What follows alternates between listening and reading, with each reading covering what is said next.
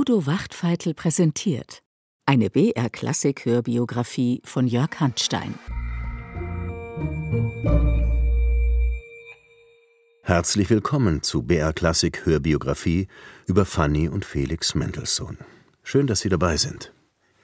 Während Sie mir zuhören, erklingt weltweit gerade unzählige Male Felix Mendelssohns Hochzeitsmarsch. Doch die Geschwister Mendelssohn stehen für so viel mehr als diese traute Melodie.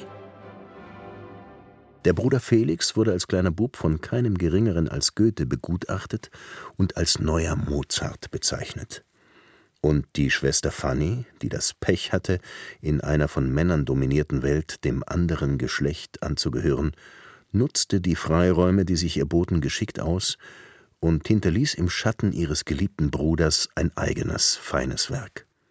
Unsere Doppelbiografie folgt beiden Lebenswegen, auch wenn Felix Mendelssohns riesiges, fast alle Gattungen umfassendes Gesamtwerk längere Strecken einnimmt.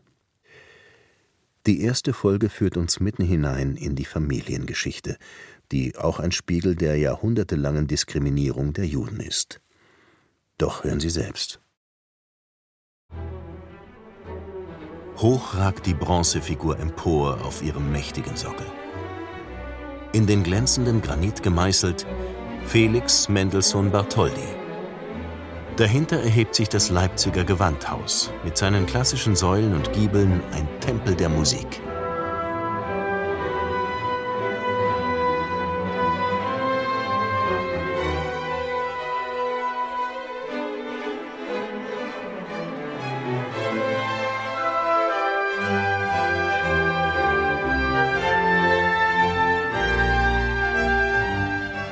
Gesetzt für die Ewigkeit wirkt das Mendelssohn-Denkmal.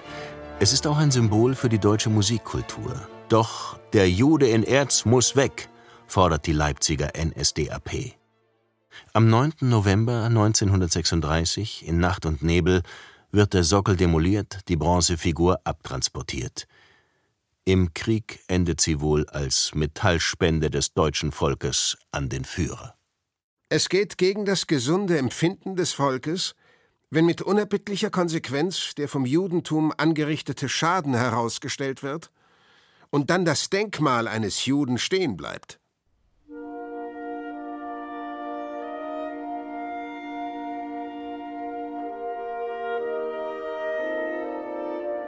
Die Geschichte beginnt an einem Herbsttag des Jahres 1743.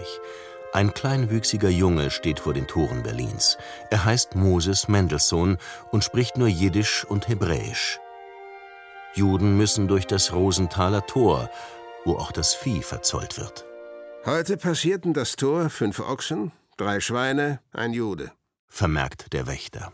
Aber der Junge ist entschlossen, der Diskriminierung zu entkommen.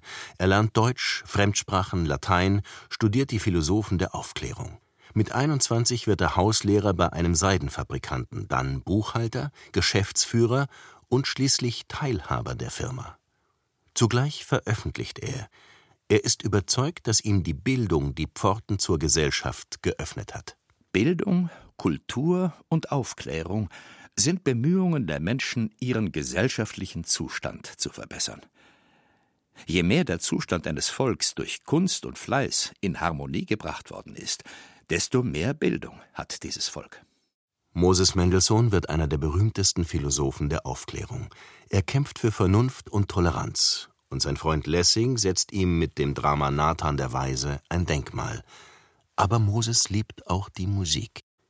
Viele Aufklärer zählen die nicht zu den nutzbringenden Künsten. Die göttliche Tonkunst. Die Nachahmung der menschlichen Leidenschaften. Die Beschäftigung der Geisteskräfte kann es uns befremden, dass ihre Annehmlichkeiten so mächtig auf die Gemüter wirken, dass sie raue, ungesittete Menschen bezähmt? Mit Karl Philipp Emanuel Bach bekannt, ist Moses ein Kind seiner Zeit, der Empfindsamkeit. Seine vielfältigen Talente vererbt er seinen Kindern. Da ist etwa Brendel, die als Dorothea Schlegel Muse und Literatin der Romantik wird oder Josef, der das erfolgreiche Bankhaus Mendelssohn und Co. gründet. Seinen Bruder Abraham nimmt er als Teilhaber auf, so kann der Lea Salomon heiraten, die aus besten Kreisen stammt. Sie hatte sich jede Art der modischen Bildung angeeignet. Sie sang und spielte mit Ausdruck und Anmut, sie zeichnete trefflich, sie sprach und las Französisch, Englisch, Italienisch, Griechisch, und zwar Homer im Original. So staunt ein Zeitgenosse, und auch für den musikliebenden Abraham ist Lea damit attraktiv. Wie ihre Mutter Bella und Tante Sarah, die gefeierte Cembalistin, wahrt sie das Andenken des großen Sebastian Bach. Bei ihrem ersten Baby, der 1805 geborenen Fanny Zipora, entdeckt sie sogleich Bachsche Fugenfinger. Lea selbst gibt Fanny Klavierunterricht. Später übernehmen das die besten zu bekommenden Pianisten. Da ist auch schon ihr kleiner Bruder Felix dabei. Von seinem ersten Auftritt nimmt sogar die Allgemeine Musikalische Zeitung Notiz. Viel Beifall erhielt ein Trio von Wölfel, vorgetragen von dem neunjährigen Sohne des Bankiers Mendelssohn. Eine weitere zur Schaustellung der Wunderkinder hat ein Bankier nicht nötig. Sie wirken eher im Trautenheim. So spielt die 13-jährige Fanny zu Vaters Geburtstag einen Bach-Marathon. Alle 24 Präludien aus dem wohltemperierten Klavier. Auswendig. Tante Henriette betrachtet dieses Meisterstück mit gemischten Gefühlen. Ich erkenne Fanny meine ungeteilte Bewunderung zu. Aber ich muss auch gestehen, dass ich das Unternehmen strafbar finde. Die Anstrengung hätte leicht schädlich werden können. Papa Abraham ist aber ungenügsam. Das Beste ist ihm gerade gut genug.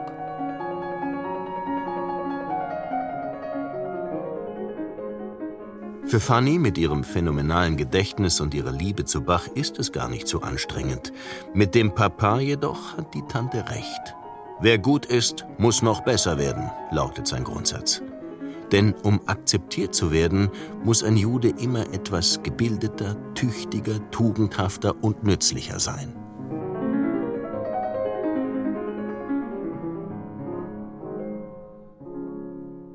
Seit 1812 genießen die Juden die preußische Staatsbürgerschaft.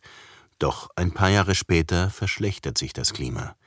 Das Finanzministerium lässt verlauten, da wir die Juden nun einmal haben, müssen wir sie dulden aber unablässig bemüht sein, sie möglichst unschädlich zu machen.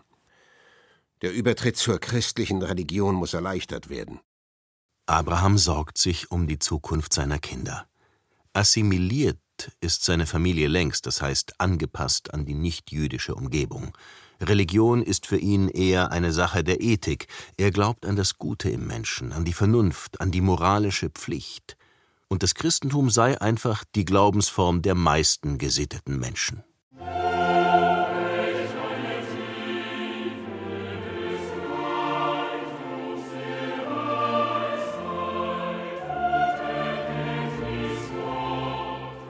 (1816) werden die Kinder evangelisch getauft.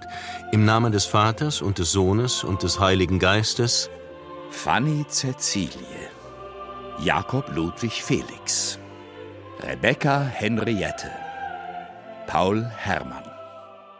Felix bekommt den Namen seines Onkels Jakob Ludwig Bartholdy, der schon lange getauft ist und Abrahams schwerwiegenden Entschluss bestärkt. Eine unterdrückte Religion kann man aufgeben, wenn man ihr nicht mehr absolut glaubt. Abraham beherzigt auch einen weiteren Tipp des Onkels. Ich würde dir raten, dass du zur Unterscheidung von den übrigen Mendelssohns den Namen Mendelssohn Bartholdy annimmst.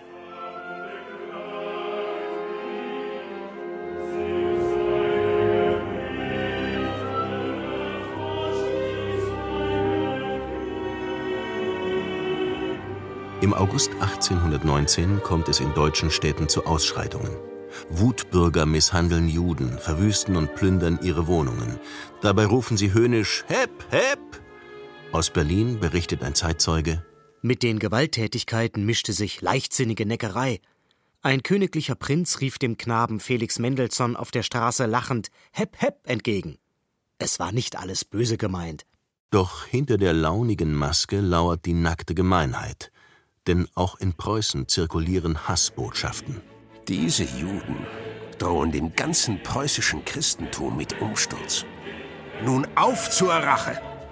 Unser Kampfgeschrei sei Hep, hep, hep. Allen Juden Tod und Verderben. Ihr müsst fliehen oder sterben.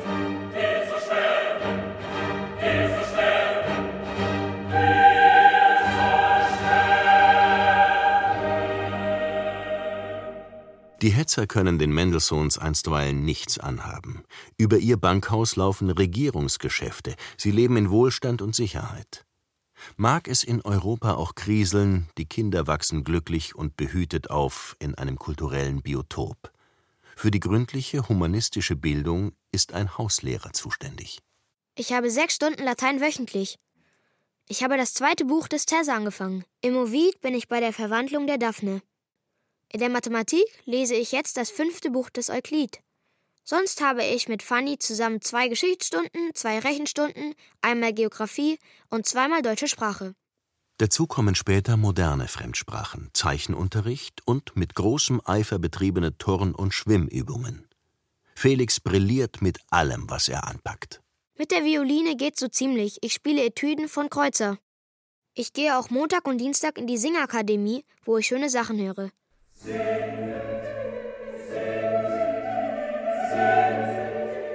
Die Singakademie ist wegweisend für die neue bürgerliche Musikkultur. Hier pflegt man ernste Musik. Hier hört man Oratorien und als besondere Spezialität Chorwerke von Bach.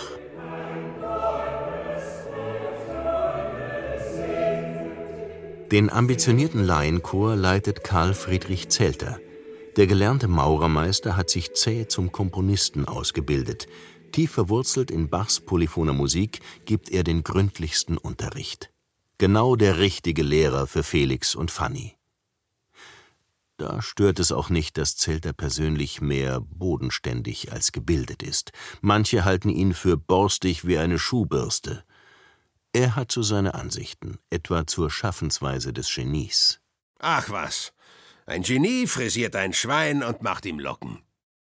Das Komponieren ist für Zelter ein schrittweise zu lernendes Handwerk. Generalbass, vierstimmiger Choralsatz, Kontrapunkt und schließlich die Kunst der Fuge. Diesen weiten Weg legt Felix in kaum zwei Jahren zurück.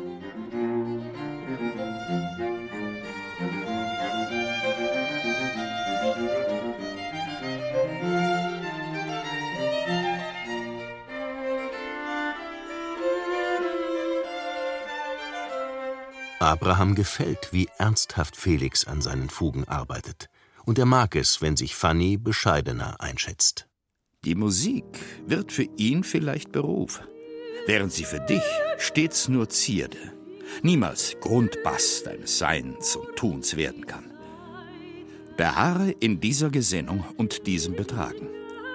Sie sind weiblich, und nur das Weibliche ziert die Frauen.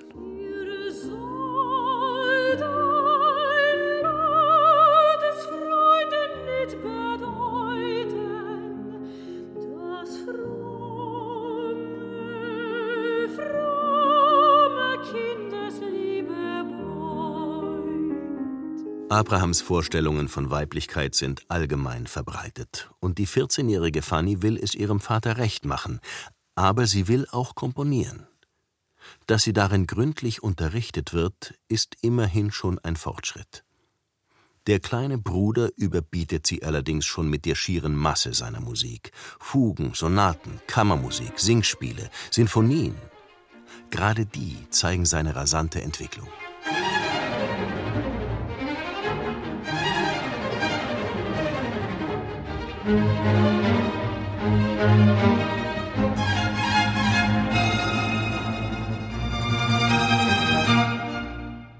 Sonntags laden die Mendelssohns zum Konzert in ihr großes Esszimmer. Es ist zugleich der Salon, das Allerheiligste der gebildeten Kreise. Vorhänge und Teppiche, Gemälde und Büsten, Stühle, Tischchen und Sofas schaffen den Rahmen eines kultivierten Miteinanders. Die Damen und Herren gruppieren sich zwanglos um den Flügel, sogar ein kleines Orchester findet Platz. Das ist der Anfang der berühmten Sonntagskonzerte. Hier können sich Fanny und Felix ausprobieren. Unter den Gästen sind auch viele Künstler. Eduard de Vriend, Sänger an der Königlichen Oper, ist von Anfang an dabei. Auf einem Hocker stand der Knabe vor seinem Notenpult und nahm sich unter den gesetzten Musikern, besonders neben dem riesigen Kontrabassisten, wunderkindlich genug aus, wenn er, die langen Locken schüttelnd, über die Männer hinsah wie ein kleiner Feldherr, dann tapfer mit dem Taktstock einschlug und mit Sicherheit sein Stück zu Ende dirigierte.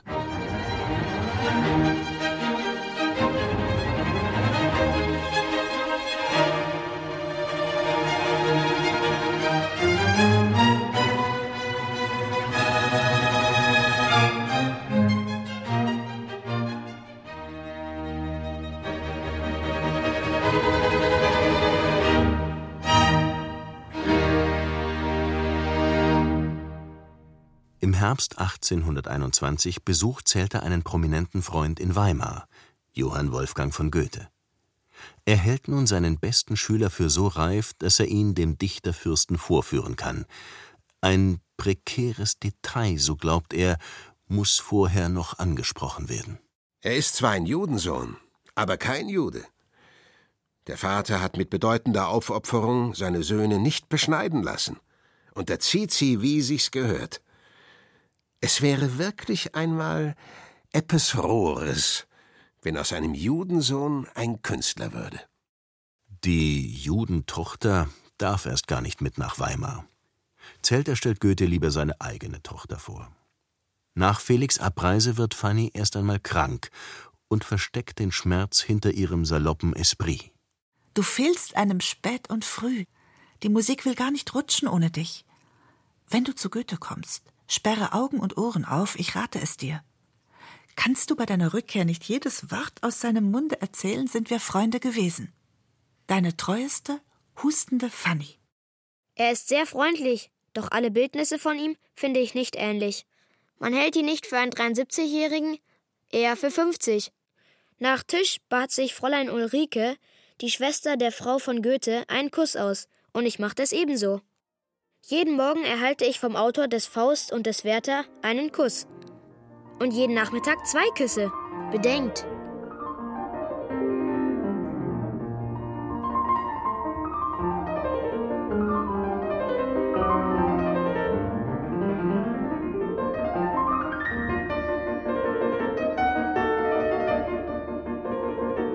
Goethe unterzieht Felix einem umfassenden Wunderkind-Test. Da kennt er sich aus, hat er doch vor 58 Jahren auch den kleinen Mozart gehört. Was aber dein Schüler, mein lieber Zelter, jetzt schon leistet, mag sich zum damaligen Mozart verhalten wie die ausgebildete Sprache eines Erwachsenen zu dem Lallen eines Kindes.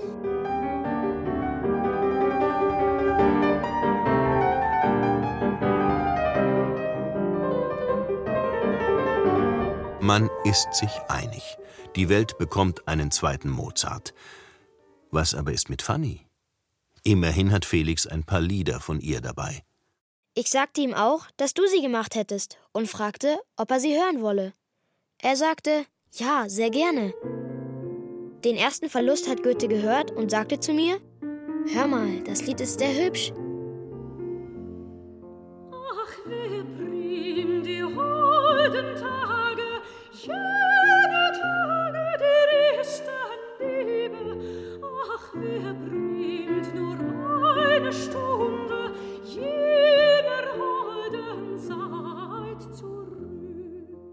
Ein hübsches Lied muss für Goethe eine simpel begleitete Melodie haben, die für alle Strophen passt.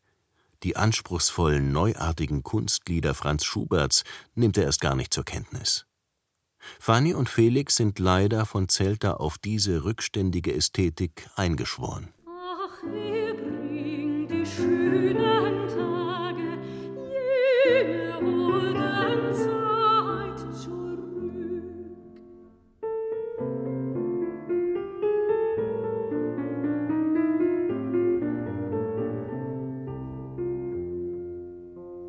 Auf die nächste Reise im Sommer 1822 darf auch Fanny mit.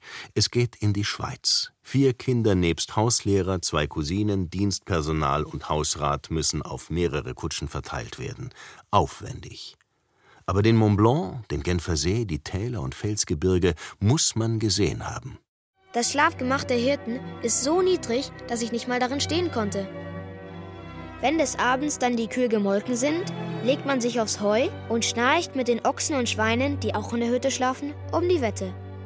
Felix sperrt Augen und Ohren auf. Er notiert Schweizer Lieder, lauscht dem Jodelgesang, beobachtet, wie Raum und Klang zusammenwirken. Es ist nicht zu leugnen, dass diese Art von Gesang in der Nähe rau und unangenehm klingt. Doch wenn die Echos sich damit vermischen, wenn man auf dem Berg das Jodeln hört und im Tal das bald laute, bald leise Geläute der Kühe, dann klingt dieser Gesang schön. Er gehört gleichsam zu einer Schweizer Landschaft.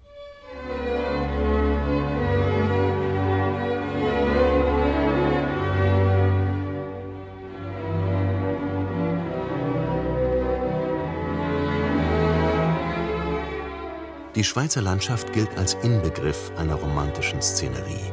Man betrachtet sie und schaut zugleich in sein Innerstes. Da wird selbst Fanny, die sonst mehr spottet als schwärmt, zur Romantikerin. Aber einen wirklich tiefgreifenden Eindruck hinterlässt der Blick über die Schweiz hinaus. Als ich an der Grenze zu Italien stehe, da ruft mein Schicksal bis dahin und nicht weiter. Inniger Dank gegen Gott. Sehnsucht nach dem, was mir die Berge verhüllten, feste Vorsätze, die ich in meinem Inneren fasste, all diese Gefühle strömten aus in heißen, wohltätigen Tränen. Die Idee des Landes, das hinter jenen Gebirgen beginnt, ja die fühlbare Nähe Italiens, rührte mich unendlich. Dahin möchte ich mit dir,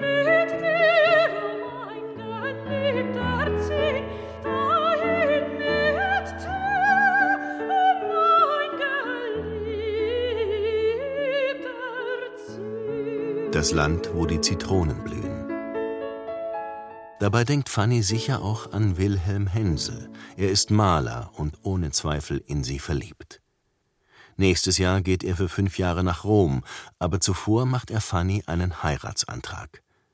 Das sieht Mutter gar nicht gerne. Hänsel hat kein festes Einkommen und ist schon 28, elf Jahre älter als Fanny und will auch noch katholisch werden. Bis Hänsel zur Vernunft kommt, untersagt Lea jeden Briefkontakt. Aber Fanny wird warten. Fünf Jahre lang. Bis Hänsels Rückkehr schreibt sie 80 Lieder, viele mit dem Titel Sehnsucht, viele über die Themen Trennung, Ferne, Reisen. Frauen komponieren Lieder, das kann man akzeptieren. Und so wird das Lied zu Fannys bevorzugter Ausdrucksform. Zugleich widmet sie sich intensiv der Klaviermusik. Hier, auf den Spuren Beethovens, stößt sie vor in die Romantik.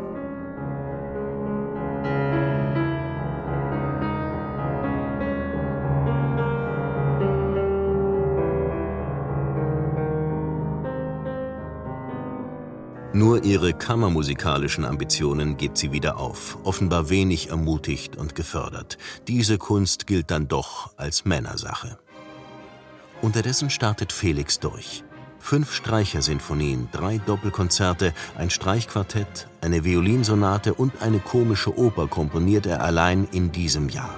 Zu seinem 15. Geburtstag am 3. Februar 1824 verkündet Zelter Mein lieber Sohn, von heute ab bist du kein Junge mehr. Von heute an bist du Gesell. Ich mache dich zum Gesellen im Namen Mozarts, im Namen Haydns und im Namen des alten Bach.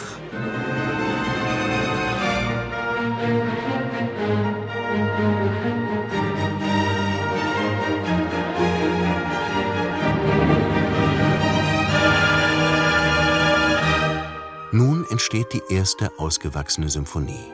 Sie nimmt Maß an Mozart, inspiriert sich an Beethoven und zeigt schon etwas Mendelssohn. Es stellt sich die Berufsfrage. Vater Abraham nimmt den Sprössling mit nach Paris. Dort residiert Luigi Cherubini, der Direktor des berühmten Conservatoire, die graue Eminenz des Klassizismus. Der bekommt Opus 3 zu hören. Das neueste, gewichtigste, erstaunlichste von Felix Klavierquartetten.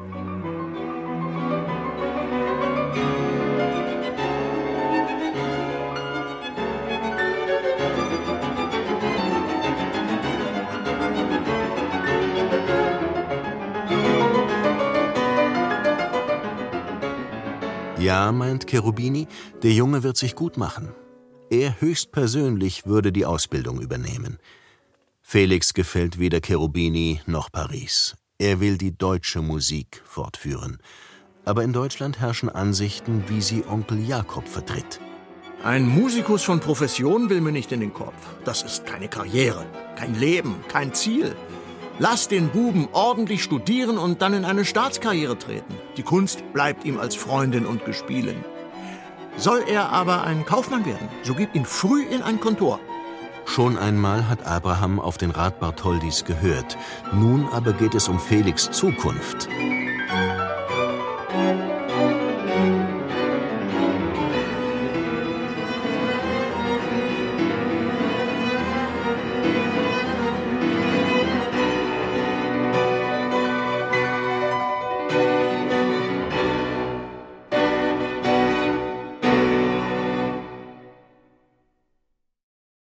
Kaufmann statt Komponist? Da wäre der Welt ein großes Talent verloren gegangen, das mit 17 Jahren seinen größten Hit landen wird.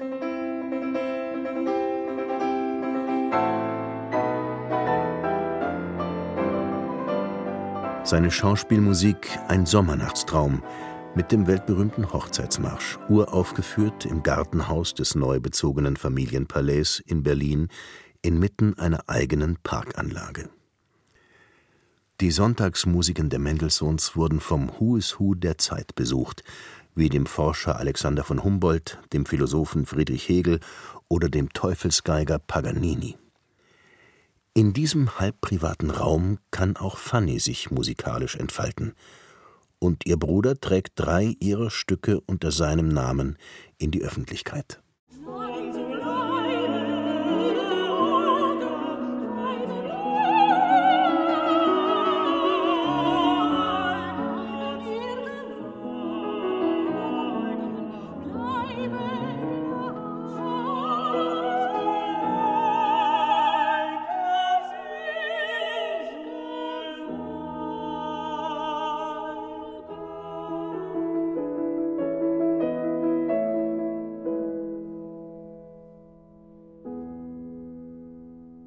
Neu gegründeten Humboldt-Universität möchte Felix seine allgemeine Bildung vertiefen. Seine Schwester Fanny kann als Frau zumindest die offenen Vorlesungen besuchen. Die Herren mögen spotten, so viel sie wollen. Es ist herrlich, dass in unseren Tagen die Mittel geboten werden, auch einmal ein gescheites Wort zu hören. Um uns nun vollends dem Spott preiszugeben, muss ich bekennen, dass wir noch eine zweite Vorlesung hören. Und zwar über Experimentalphysik. Fanny hat gelernt, sich mit den ungleichen Geschlechterverhältnissen zu arrangieren. Fünf Jahre wartet sie auf die Rückkehr des Malers Wilhelm Hensel aus Italien und stillt ihre Sehnsucht mit der Komposition von 80 Liedern. Hat ihre Liebe nach so langer Zeit noch eine Chance? Das und viel mehr hören Sie in der zweiten Folge unserer Hörbiografie. Bis dahin. Beim Label BR Classic sind insgesamt zwölf Hörbiografien erschienen. Die neueste über Johann Sebastian Bach. Erhältlich als CD-Box mit aufwendig gestaltetem Booklet. Ideal als Geschenk. Und demnächst auch zu hören im Radioprogramm von BR Classic.